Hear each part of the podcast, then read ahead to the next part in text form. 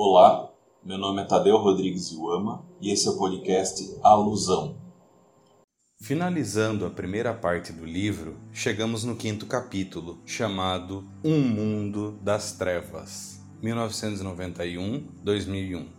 O Laycock abre esse capítulo descrevendo que no final da década de 1980 surge uma segunda geração de RPGs. Uma das coisas que caracterizou essa geração foi um afastamento das mecânicas dos jogos de guerra e uma ênfase na narrativa. Além disso, o clima dos jogos era diferente, e essa mudança seria influenciada pela geração dos jogadores e designers.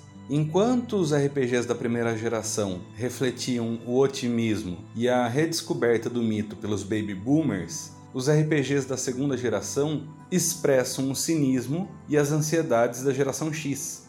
Cito Laycock. Para a geração X, RPGs obscuros, com atmosfera carregada, não eram só uma fuga para um mundo de fantasia. Eles eram uma mídia através da qual os jogadores e narradores poderiam explorar suas dúvidas e frustrações ao criar histórias que articulavam as falhas do mundo ao colocá-las em realce. O D&D é o exemplo emblemático da primeira geração de RPGs. Nessa segunda geração, por sua vez, temos como principal expoente os jogos da White Wolf, seus jogos, caso você não conheça, evocam temas sensíveis. Cito os cinco principais títulos da editora. Vampiro à Máscara envolve a luta dos vampiros contra suas bestas interiores, ao mesmo tempo em que uns com os outros convivem em ambientes de ardiz e politicagem. Lobisomem o Apocalipse é sobre indivíduos bestiais que travam uma batalha perdida contra o desequilíbrio de três forças cósmicas, sendo elas a criação, a ordem e a decadência. Mago Ascensão evoca um multiperspectivismo da realidade, aqui entendida como uma questão de hegemonia cultural. Aparição, o esquecimento, lida com uma noção de pós-vida despropositada e a busca tortuosa por encontrar sentido. Changeling, o sonhar, lida com a desconexão da humanidade contemporânea com o mítico e o fantástico. A chave que virava aqui era a seguinte: os jogos não apenas eram uma fonte de prazer, mas também poderiam ser compreendidos como metáforas, um caminho de ordenar a compreensão do mundo. Apesar dos temas, surpreendentemente os jogos da White Wolf passaram relativamente ilesos de fenômenos de pânico moral durante seus primeiros anos de existência. Mas isso não significa que o pânico moral aos RPGs tinha desaparecido. É dessa época um caso muito famoso, envolvendo o jogo GURP Cyberpunk. Em 1990, a sede da Steve Jackson Games, que era quem estava desenvolvendo esse RPG, foi invadida pelo serviço secreto estadunidense. A alegação era de que GURP Cyberpunk, na verdade, era um manual para execução de crimes virtuais. Para além do absurdo da motivação, a invasão foi marcada por diversos excessos e abusos, e dois anos depois, a empresa foi indenizada em 50 mil dólares pelo governo estadunidense. Como aponta Laycock, esse incidente é significante por dois motivos. Primeiro, ele mostra um erro grotesco do serviço secreto que foi incapaz de discernir o jogo da realidade. E em segundo lugar, mostra o interesse acerca da tecnologia que permeava essa época. Tanto para os designers do jogo quanto para o serviço secreto, existia uma curiosidade sobre o potencial desestabilizador da sociedade que existia nessas tecnologias emergentes.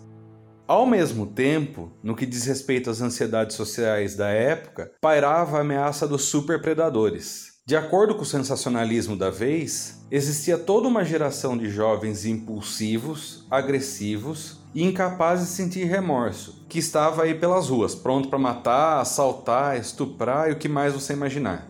Cito Laycock. Numa tentativa de interpretar atos de assassinato que eram amplamente inexplicáveis, os meios de comunicação se voltaram tanto para a narrativa do superpredador, que era um indivíduo de uma geração nascida sem consciência, quanto para a velha narrativa de jovens perdidos num jogo de fantasia. Essas duas narrativas se misturaram e novamente houve um clamor para censurar os RPGs.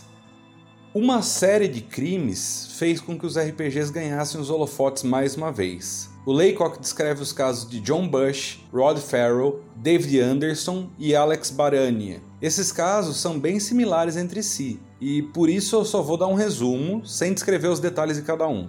Na maior parte desses casos, os jovens se descreviam como vampiros, tinham um secto e cometeram assassinatos. É, em alguns casos não existia secto, num, no outro caso não houve uma descrição de vampirismo, mas houve uma tentativa de defesa D&D versão Vampiro à Máscara. Enfim, essa ideia de que por jogar RPG eles não discerniam a realidade. Mas enfim, linhas gerais são bem parecidos.